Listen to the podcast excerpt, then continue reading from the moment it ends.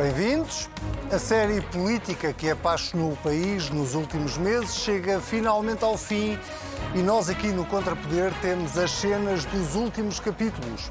Quem sobrevive e quem morre no tapo quente. Haverá um final feliz ou uma reviravolta daquelas que nos faz ansiar pela próxima temporada?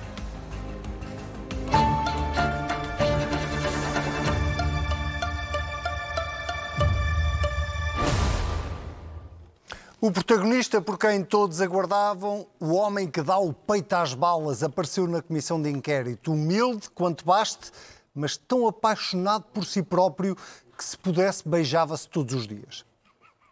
A indemnização à engenheira Alexandra Reis é menos de 1% do trabalho que nós tivemos na TAP. Mas foi um processo que objetivamente correu mal. E foi ele que ditou a minha saída do governo, e o valor é alto em qualquer país do mundo. Em Portugal ainda mais. Mas é um valor de indemnização alto numa empresa onde os salários dos administradores são altos e por isso a indemnização, sendo um valor alto, ela é conducente com os salários que são pagos naquela empresa. Trocos. O meio milhão de euros tornou-se notícia ali por altura do Natal. As pessoas não tinham mais nada que fazer, indignaram-se e pronto. Já se sabe como são estas coisas. Pedro Nuno Santos lá teve que se sacrificar em nome do governo e da sua carreira política. Mas ele vai andar por aí. Querem ver? Não se perspectivava, pelo menos eu não, que a engenheira Cristina fosse uh, demitida. A verdade é que para mim era claro que a informação que eu tinha tinha que ser conhecida. Por o caso de João Galamba não ter apontado bem isto, há mais. A decisão de demissão uh, foi minha e, uh, e, pronto, e quando eu decido demitir-me, decido demitir-me, ponto final. Ao contrário de outros que se demitem e depois baixam as orelhinhas quando o Primeiro-Ministro manda fazer o contrário, recado número 3 para João Galamba.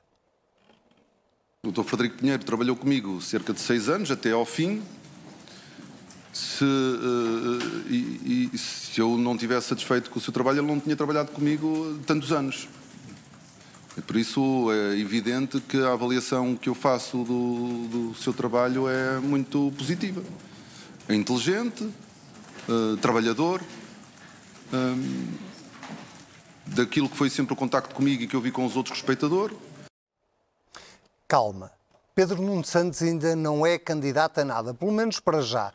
Então, mas afinal, o que é que fez, quem é que fez a geneira no despedimento de Alexandra Reis? Se Pedro Nuno Santos aprovou a indenização e o ex-secretário de Estado, Hugo Mendes, tratou do processo, mas nenhum deles sabia que estava a cometer uma ilegalidade, quem é afinal a culpa?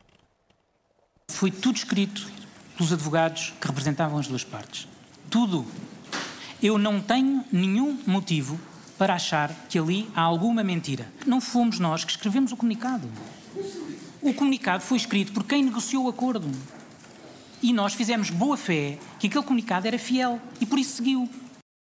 Ah, pois claro, a culpa é dos advogados, exceto no despedimento da ex-CEO da TAP e do ex-presidente do Conselho de Administração. Aí foram as colegas de Fernando Medina que se baralharam um bocadinho.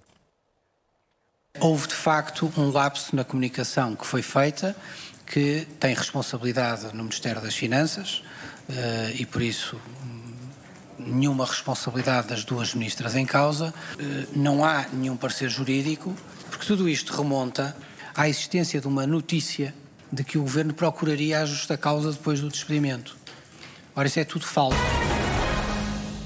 Lapsos, falhas, erros, qual é o problema. Afinal, estamos só a falar de uma empresa onde colocámos 3.200 milhões de euros. E afinal, porquê que privatizámos a TAP? Ou melhor, porquê que a nacionalizámos a seguir? E já agora, porquê que a queremos voltar a privatizar? Sejam bem-vindos a mais um Contrapoder com o Sebastião Bugalho e com o Sérgio Sousa Pinto. Uh, vamos tentar voltar às origens, Sérgio. Uh, esta, esta introdução é um bocadinho o, espelho daquilo que nós assistimos esta semana, mas que eu diria que já foi bastante escalpelizado uh, nos comentários, na, na, na opinião pública. esta comissão de inquérito, e eu gostava de começar por aqui, esta comissão de inquérito tinha como objetivo analisar a gestão política da TAP E o que é que nós sabemos sobre a TAP nos últimos anos? Sabemos que foi privatizada pelo governo de Pedro Passos Coelho, Uh, sabemos que foi uh, renacionalizada, ou pelo menos uh, a maioria do capital passou para o Estado com uma decisão política e meramente política de António Costa, quando criou a primeira geringonça em 2015, 2016. Sabemos que veio a pandemia e a seguir há uma intervenção estatal ainda mais forte no sentido de tomar conta da TAP, e sabemos que o mesmo governo de António Costa e do Partido Socialista, que sempre defendeu politicamente que a TAP devia ter um controle acionista do Estado, defende agora que, este, que a TAP uh, não tem salvação se não for privada. Quando nós exprimemos esta comissão de inquérito, e eu gostava de começar por aí, porque a comissão de inquérito não pode ter existido para nada. Quando nós exprimimos esta comissão de inquérito, uh, que conclusões é que nós podemos tirar sobre a gestão política da TAP?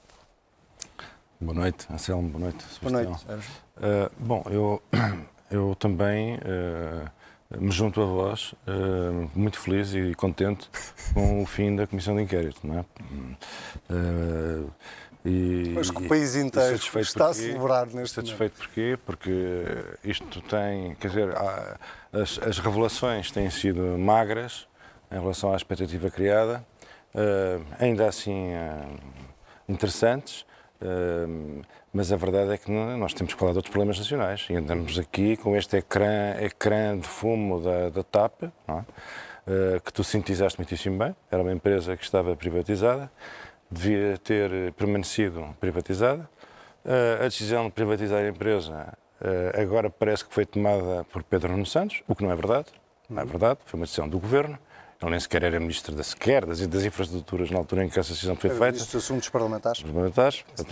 É que agora o, o Pedro Nuno Santos agora parece que é uma espécie de. É, é, é, o aspirador de todas as responsabilidades. E, e eu acho que ele conseguiu uh, lembrar, uh, uh, enfim, certos, certas decisões e circunstâncias em que elas foram tomadas que são importantes para que cada um aceite a sua quota parte nesta triste, nesta triste história que marcou os últimos anos.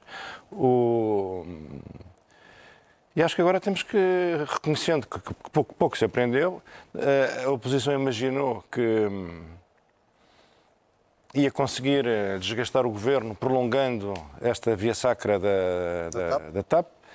A via sacra foi efetivamente uma via sacra, porque 60 hum, e tal audições que não eram audições, eram, eram interrogatórios, interrogatórios de 6, 7 horas, uma coisa nunca vista onde os deputados esqueceram que não são só os membros do governo que estão a ser avaliados, eles também estão a ser avaliados.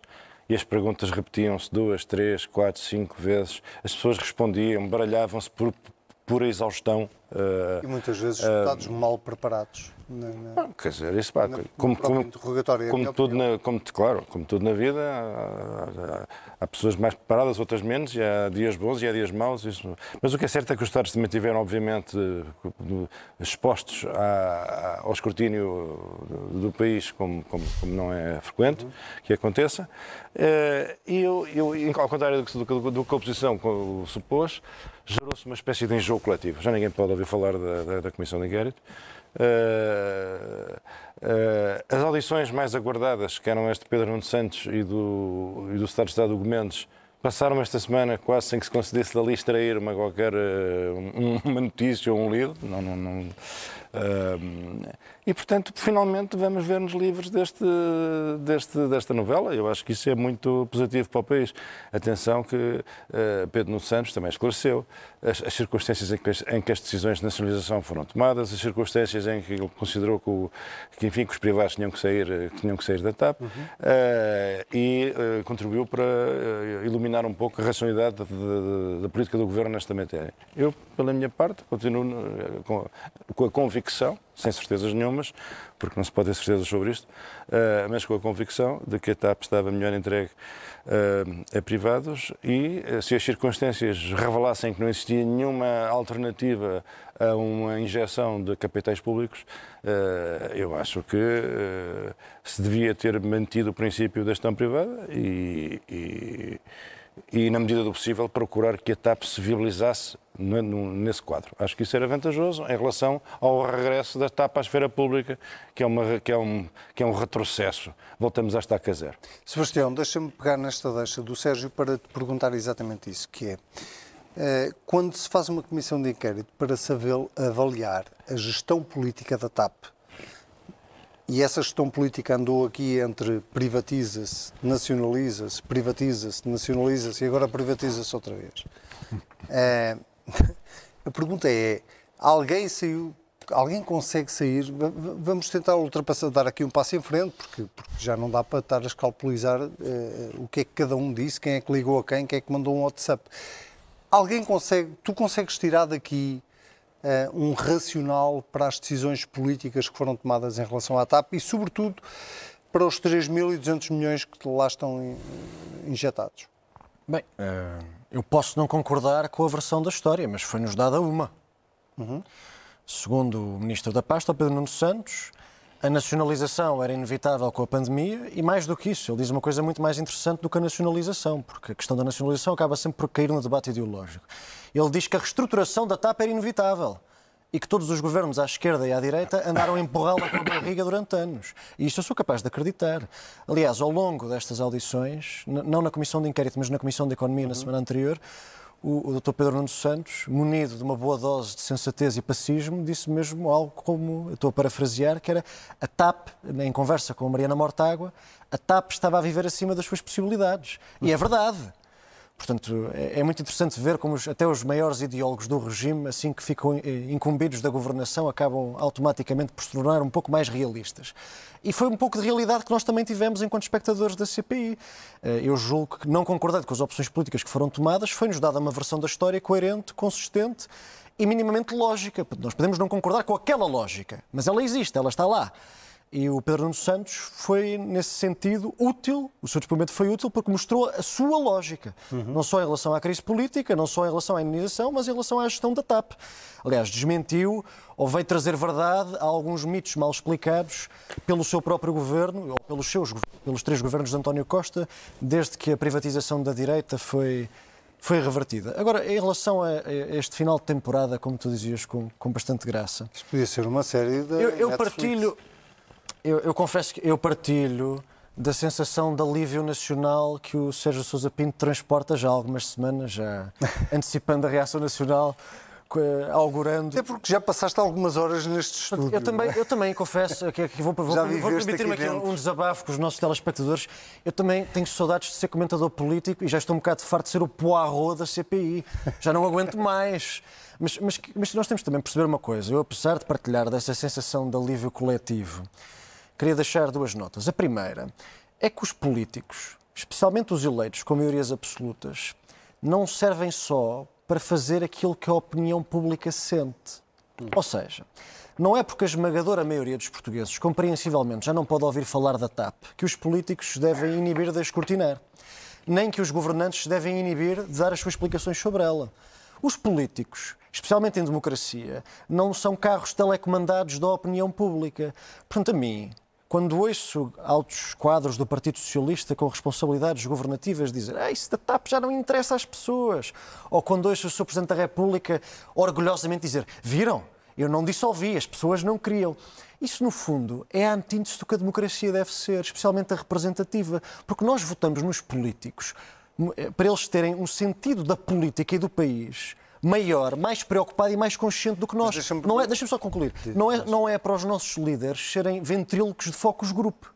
Seja à direita, seja à esquerda, seja à TAP, seja à dissolução. Eh, eh, já falámos aqui da, da, da, do que foi a gestão política da TAP, ou do, do, do que esta comissão de inquérito uhum. conseguiu escrutinar sobre isso. Mas uhum. não, vamos, vamos voltar também à origem. Esta comissão de inquérito nasce uh, da, da demissão de Alexandre Reis. Nasce da caso. Pelo menos da indenização. Da indenização. Se bem, que eu, se bem que eu acho que a CPI à TAP era inevitável sem Alexandre Reis. E a, a, questão é, qual é a conclusão desta história? Pedro Nuno Santos acha que a indenização uh, está em linha com aquilo que era, o, que era pago no setor. Uhum. Uhum. Fernando Medina diz que a indenização era ilegal. Uhum. Uh, mas, o, mas o Pedro Nuno não diz que é legal. Não, não diz. Eu estou a dizer é, a, a conclusão é, sim, sim, cometemos aqui umas ilegalidades, mas, na verdade, eh, ela, ela foi paga em, em, em, em, linha com aquilo que é. Aliás, Pedro Nuno usa o exemplo da Caixa Geral de Depósitos para dizer que já foram o que é, pagas o que é muito irónico. indenizações maiores. O que é muito irónico. Portanto, eh, o tema aqui é. Até, até posso explicar porquê. Vamos saltar a parte das consequências políticas, porque Pedro Nuno já se demitiu, o Mendes já se demitiu. Eh, vamos saltar essa parte. Uhum. O que é que o país ficou a ganhar com esta comissão de ah, inquérito? Ficou, claro que ficou a ganhar. Eu lamento imenso, eu também acho que foi um grande... A pergunta é honesta, não eu, não, é? A minha, não é a minha resposta também vai ser honesta e devolvo já a palavra Não, não é com rasteira. Mas, eh, quer dizer, eu também acho que aquilo foi um brutal secador e que me tirou valentes horas de sono. Mas ainda bem que houve CPI. Foi graças a esta CPI que nós ficámos... A... Sabemos o quê?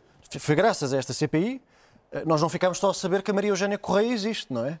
Eh, foi um bocadinho mais do que isso. Sim. Nós ficámos a saber que o Estado pagou ao David Newman 55 milhões de euros, sendo ele o único empresário da aviação no mundo a lucrar em pandemia, porque houve um acordo parasocial assinado pelo ministro Pedro Marques em 2015. Ficámos a saber isso, não sabíamos, nunca ninguém tinha assumido isso. Ficámos a saber que a TAP, nos últimos cinco anos, indemnizou, indemnizou 13 administradores em 8 milhões e meio de euros. Sim. Não são meio milhão, não são 500 mil paus, são 8 milhões e meio de euros. Não, ninguém sabia dessas, dessas imunizações. Ficámos a saber, uma coisa que do meu ponto de vista enquanto cidadão é muito importante, que existe alegadamente um protocolo no governo para os chefes de gabinete chamarem o SIS caso, caso seja necessário. Também ninguém sabia, ainda bem que agora sabemos. E ficámos a saber que, que havia um adjunto deste governo, e eu não vou falar dos alegados caribos do Frederico Pinheiro, mas sabemos algo, até o primeiro-ministro que o diz, que tinha acesso a documentos confidenciais sem estar credenciado e certificado pelo Gabinete Nacional de Segurança. Tudo isto são verdades dignas de escrutínio, de notícia e de alarme social. Portanto, a CPI, não me venham dizer que a CPI não serviu para nada. Não, não, é, não é por não haver... Não disse isso. Eu sei que não disseste, eu estou a responder à atmosfera etérea. Só estou mas, a fazer da Mas deixa-me só dizer isto, quer dizer, não é por não haver consequências políticas ou não é por os responsáveis políticos das trapalhadas já estarem responsabilizados que, que podemos dizer que não há matéria matéria que tenha saído desta CPI. Saiu, saiu. E eu espero que o Governo faça a devida reflexão. Sérgio, o problema não é só a matéria que tu saiu. Aprendeste muita coisa desta comissão? Aprendeste não? Tu tiraste muita não, novidade não. desta comissão? Não, não tirei. O, não, não interessa só a matéria que saiu desta comissão, é preciso também pensar na matéria que entrou, porque o objeto da comissão era um objeto em permanente expansão, como o buraco negro, o universo, quer dizer, como as trapalhadas não pararam por respeito aos trabalhos da comissão, Todas as trapalhadas da semana eram incorporadas no objeto da própria Comissão. E, portanto, à altura já não sabíamos bem qual era o objeto originário, já estávamos no gabinete das infraestruturas, com o cavalheiro. PSP no SIS. PSP no na SIS, no, no parecer jurídico que, que, que, existia, mas que não existia, que era, que era, que era, o, que era o relatório da Inspeção Geral de Finanças, do não sei o que, as voltas que isto já deu, quer dizer, isto, é, isto, isto com jeitinho, uh, não tinha fim. Não tinha fim. e acabou. E acabou esgotada. O tema, o tema esgotou-se. A comissão esvaiu-se. Pronto. Uh, falta ouvir ainda o Sr. Nilman, que se calhar vai, vai, vai dizer coisas interessantes. Convém, Escrever. Convém. Escrever, vai, vai responder por escrito. Sim, está bem, isso é a forma, mas vai, vai responder. Uh, e... Sobre a forma de financiamento, quando ele entrou via fundos de Airbus, não é? Que foi Sim, essa foi, essa, essa foi uma questão. Por esclarecer. Sim, mas a questão, a questão dos pagamento, do pagamento ao Sr. Nilman é uma questão que já anda aqui, foi, no, foi na altura usada para justificar, eh, de, de, eh, enfim, eh, como um custo necessário, porque não esqueçamos, a TAP eram as novas caravelas, que havia um desígnio nacional Exatamente. que passava por voar na e tapa.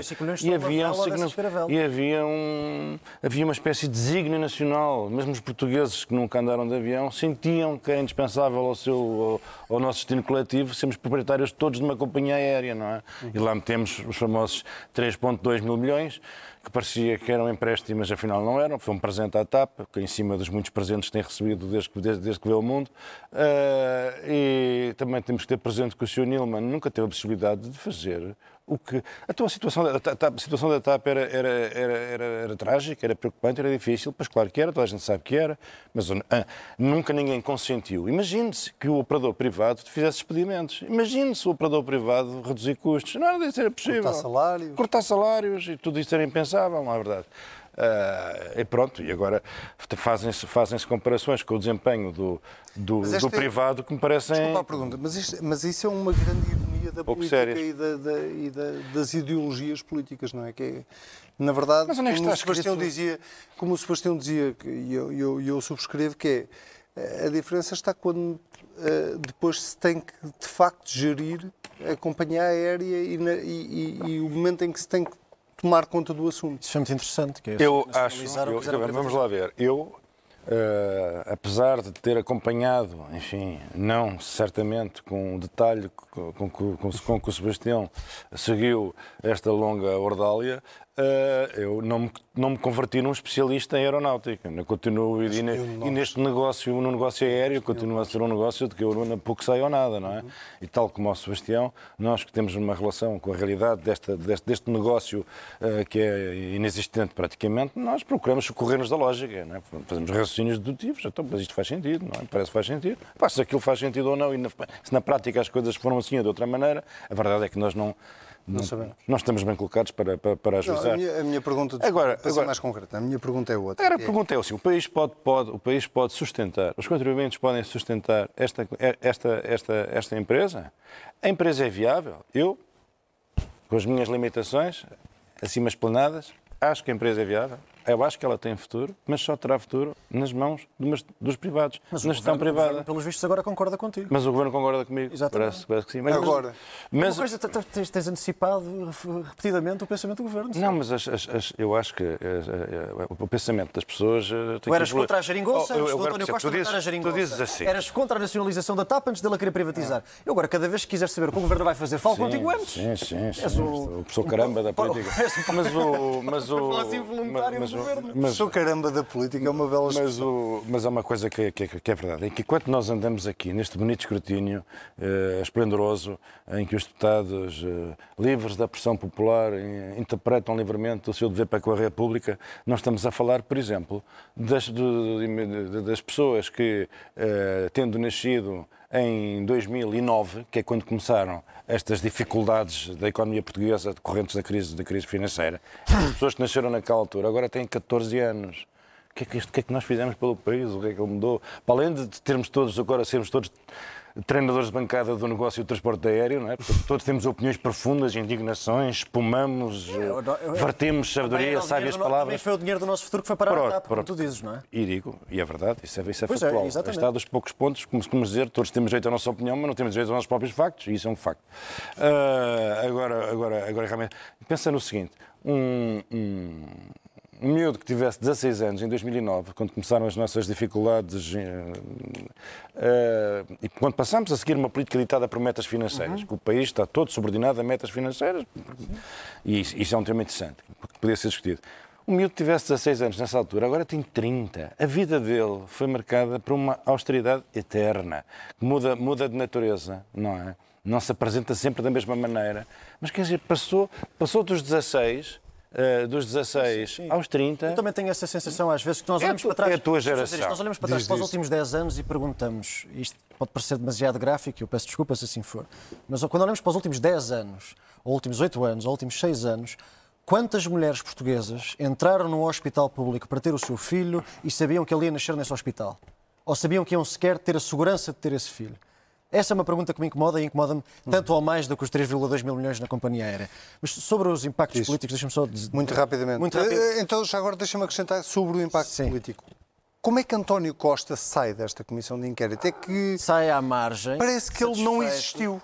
Até teve tempo de ver a bola com o Vítor Orbán. Eu acho que o António Costa é um vencedor improvável, mas real, desta comissão de inquérito. Não lhe aconteceu nada. Tal como ao Fernando Medina, tal até, isto é muito irónico, o Pedro Nuno Santos. O doutor Pedro Nuno Santos está melhor hoje politicamente do que estava quando eh, emitiu o despacho do- da localização do aeroporto contra a vontade do Primeiro-Ministro há coisa de um ano. Fez agora um ano. Já ninguém se lembra. Portanto, quer dizer, o que é extraordinário é que a CPI acabou e quem ganhou foi o PS.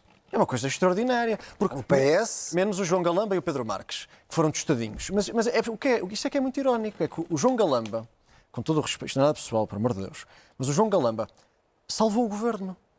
Porque fez uma atrapalhada tão grande, um imbróglio tão feio, que no, no fim do dia ele se tornou um, um patinho tão feio que todos os outros, que eram patos, até à CPI, agora parecem cisnes. E o que é facto é que o governo vai continuar e vai continuar sem conseguir explicar como é que foram pagas depois, depois da nacionalização 13 indenizações que valem 8 milhões de euros. Uhum. Não foi só o Dr. Alexandre, a senhora engenheira Alexandra Reis. E também, deixa-me só, deixa só dizer uma coisa que é, tem a ver com aquilo que estavas a dizer da Caixa Geral de Depósitos. Que é, como diz o, o Dr. Pedro Nuno Santos, de facto a Caixa está isenta de cumprir com o Estatuto de Gestor Público, portanto, uhum. pode indemnizar. Sim. Como, portanto, as indemnizações da, da, Caixa Geral de Depósitos, ao contrário da indemnização da Alexandra Reis, foram legais e são públicas até. E, não, e também está isenta de cumprir com esta coisa que um tipo parece logo inteligente quando diz, que é o regime jurídico do setor empresarial do Estado. Qualquer pessoa que consiga dizer isto de uma só vez é logo um gênio. Mas a CGD, de facto. Pois, mas a CGD, de facto, está isenta de cumprir com estas duas coisas numa, numa série, numa série de padrões. Sebastião. Porquê que o governo não pediu a mesma isenção para a TAP? É que assim não tinha havido atrapalhada na ilegalidade nenhuma. Enfim. Fica no ar. Porquê? Se calhar fica a sugestão para o futuro. Sérgio, a mesma pergunta. A posteridade um dia encontrará uma, uma resposta para essa magna questão. De, rapidamente, uh, António Costa, que é o chefe do governo, eu não estou a personalizar, mas, mas é o primeiro-ministro. Com certeza. É o primeiro-ministro. Há uma comissão de inquérito à TAP. Hum. Foi uma bandeira de, dele desde o do, do dia em que se tornou primeiro-ministro. Como é que politicamente António Costa sai disto? Ah, eu concordo com o Sebastião, sai, sai, sai impecável, porque tem sempre, uma, arranja sempre maneira de, de, ter não mas para a cautela, dois ou três eh, para-raios à volta, não é? Geralmente que são ministros. Uh, uh, tem os ministros para-raios que absorvem todos, todas as descargas, não é? E ele está sempre impecável. É uma estratégia. Uh, que já tem sido testada noutras, noutras, noutras situações. Com outros ministros? Com outros ministros também, volta e meia, brrr, um fica carbonizado. Bem, agora, exemplo, aqui na história do, da TAP, foi, foi especialmente interessante observar isto, porque a oposição, também com a sua, com a sua imaturidade e, e como a oposição tem muita dificuldade em ser serena e, e, e, ponderada. Porquê? Porque vive numa competição interna, não é? Que depois vai espelhando nas sondagens um certo dinamismo fora do PSD, não é? Aquilo parece PSD, que só deixa um bocadinho. Não, o PSD não sai, não, não, não, não sobe nem desce. Pronto, também não sai dessa... Mas quer dizer, mas ali um dinamismo, ali uma competição. É e, essa, e essa competição, a, direita, que geralmente, enfim, que vai ser uma área política mais ou menos, eh, enfim, ponderada ou equilibrada. Ou... Agora parece-me parece quatro blocos de esquerda dentro de uma caixa. Quer dizer, aquilo é um combate ensurdecedor e, portanto, todos pedem a admissão dos ministros. Uma coisa que descobrem, parecem todos em fila. Demissão imediata de Galamba. Demissão. Espera aí, deixa-me só, deixa só falar. Demissão imediata de Fulano. De, de, demissão de Bento. Demissão de Abel. Já é a história do Pedro Lobo. Não, e depois, quando chegam ao fim da comissão. Chegamos ao fim da comissão de inquérito. Alguém quer saber o que é que, o que, é que a oposição pensa sobre a comissão de inquérito? Todos sabemos. Demissão de Galamba, demissão de não sei o quê, demissão, agora, agora, agora, demissão de Medina, demissão de não sei o que mais. Neste caso em concreto, nomeadamente do João Galamba, não é só a direita, nem é só a oposição a achar que o seu Ministro das Infraestruturas devia ser remodelado. Não, também há vozes no PS, como tu sabes, que pedem uma remodelação há várias semanas. O Carlos César não é do Chega, o Eduardo Ferro Rodrigues não é do PSD. Mas, mas, mas, o que é que isto tem a ver com o que eu estava a dizer? É que, estás a dizer que a oposição... Mas eu não estou a dizer que eles estejam errados. Eu estou a dizer que não sabem ah, gerir. Ah, não sabem gerir. Ah, não, não, chegámos ao fim da comissão de inquérito. exatamente coisas nós, diferentes. Nós chegamos ao fim da comissão de inquérito hum. e agora alguém está na expectativa de saber o que é que o PSD pensa da demissão de João Galamba? É, a, conversa, a conversa está boa, mas eu, é, como também todos achamos que o país já está farto de ouvir falar da Comissão de Inquérito, vamos para as moções desta semana, porque temos um outro assunto importante para falar. Sérgio, nós partilhamos esta semana uma moção. Eh, eu vou-te deixar, eh, obviamente, uh, apresentá-la. É uma moção que eu vou arriscar que é de censura. Vamos os dois comentá-la. Vamos os dois comentá-la, uh, os três, e na o verdade, é um programa. Nossa... Uh, esta semana foi apresentado um, um estudo pela Fundação José Neves, que sucintamente, eu vou, dou, dou o lançamento e tu, por favor acrescenta o que tu entenderes, sucintamente explica que um licenciado em Portugal ganha substancialmente menos do que um licenciado em qualquer outro país europeu eh, quando entra no mercado de trabalho. Isto é apenas uma das várias conclusões uh, preocupantes que este estudo tem. Sim, eu acho que nós devemos aproveitar aqui este bocadinho que temos para falar com as pessoas e chamar a atenção para os estudos que vão aparecendo e que merecem. Uh, cada um dedicará a estas coisas o tempo que, que, puder, mas vale sempre a pena espreitar estes importantes estudos que uma série de fundações da sociedade civil uh, vão, vão, vão, vão efetuando. Este aqui é especialmente interessante porque uh, constata que nós uh, temos uma. observamos no nosso país uma tendência no sentido de cada vez ser mais pequena a diferença entre o rendimento do, das pessoas licenciadas e o, e o rendimento das pessoas que não têm. A pergunta é para que é que serve uma licenciatura? Que não têm formação, formação superior. Sim, uh, até, até há pouco tempo atrás, eles dizem o ano, acho que era dois, 2011, uhum. uh, a, o diferencial era significativo, ainda era um 50% de diferença entre quem. É preciso quem ver tinha que, e quem tinha o ensino quem anda na, secundário. Quem, quem, quem frequenta o ensino superior, seja ele qual for, é preciso ver que também está há 4 ou 5 anos arredado do mercado de trabalho. Portanto, não está a ganhar dinheiro. Tem uma expectativa de que a sua qualificação. Está a investir. Está a investir para que essa qualificação depois tenha um retorno. Ora bem, o que este estudo nos diz é que esse diferencial antigamente entre, licenci... entre pessoas com formação superior e pessoas sem formação superior era de 50% em termos de rendimento e baixou para 25% o que é de facto. Não, não, uh...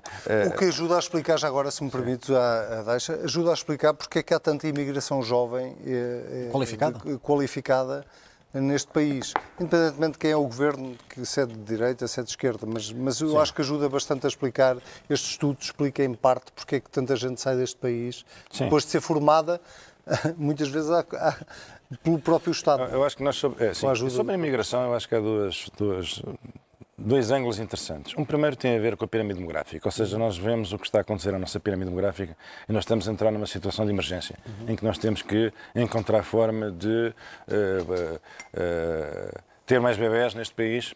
Temos, temos que ter mais bebés, isto tem, tem, tem que crescer. Precisamos, de, precisamos de, também de, de, imigrantes, não há dúvida nenhuma, e precisamos de travar esta, esta, esta sangria de, de, de gente hum, qualificada. Uh, e depois há outra dimensão, que é a dimensão histórica. Nós somos um país de imigração, quer dizer, em todos os momentos da nossa história, em todos os momentos da nossa história, se observou que o nosso país sempre teve dificuldade em gerar riqueza suficiente para alimentar a sua população. E tanta gente há, há séculos que sai daqui à procura de uma vida, não é? Uhum. Uh, aqueles que hoje são caricaturados como conquistadores, evangelizadores, torturadores, eh, esventradores e, enfim, malfeitores que foram à Índia e que foram a, a, ao Brasil, eh, foram sobretudo eh, pessoas que foram à procura de um, um sustento, de um país que não gerava riqueza para, para, para nos alimentar a todos. Muito bem, esta, eu, eu, eu acho que este tema dava para, para um programa inteiro. Gostava mesmo que um dia pegássemos nisto a sério. Sebastião, tens uma sugestão? Uh, vamos passar já para as sugestões. Uh, sim, ou, ou, a sugestão ou moção, Não, eu queria, só, escolhe. queria fazer um, um muito breve comentário a isto. Ah, sim, desculpa. Diz, moção, diz, queria, diz. Porque, de facto, o estudo que o Sérgio escolheu para trazer aqui ao debate é, é mesmo muito interessante. Uh, mostra cada vez mais que há um desequilíbrio, um desequilíbrio enorme na relação de confiança e, sobretudo, na relação de expectativa uhum, que os uhum. portugueses têm claro. com o país onde vivem. É um problema de desilusão, de frustração. E que tem boas razões para isso. É, absolutamente. Uh, e nós sentimos isso não é só nos licenciados, não é só certo. na minha geração, não é só na imigração, sentimos isso em tudo. Sentimos no, no, desconto da segurança social que sabemos que não vai equivaler à pensão, Sim. sabemos nos na nossa carga fiscal que não Há vai. Uma frustração. Que não com... vai ah, equivaler aos serviços públicos. Como o Estado. E sabemos no contraste entre a propina que pagamos para ter uma formação superior e o rendimento que vamos ter, o salário que vamos ter. Está um desequilíbrio total intergeracional a questão é, há uma pergunta que é, como é que se vai fazer uma democracia quando estamos a exportar todos aqueles que seriam favoráveis ao risco? A arriscar. Porque nós, não há economia sem risco, mas também não há democracia e alternância sem arriscar.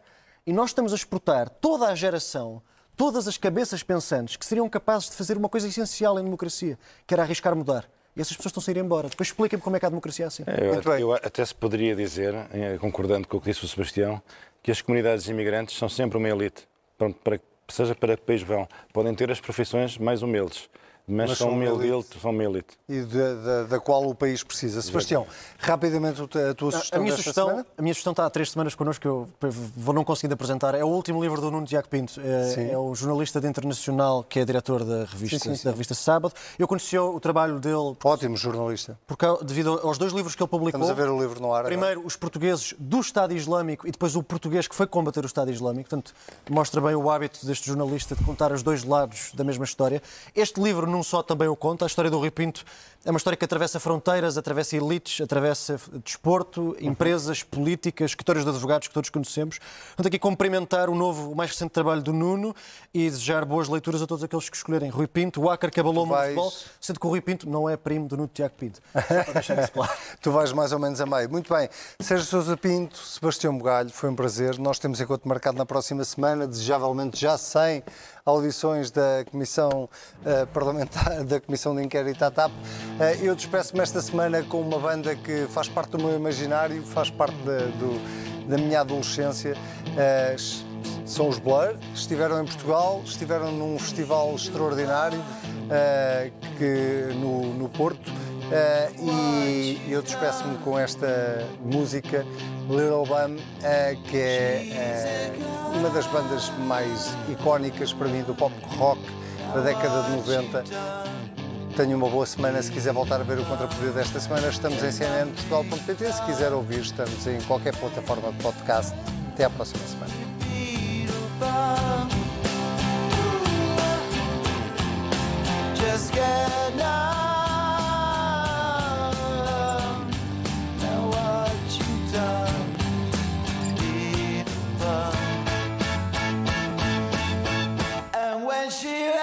Slip away.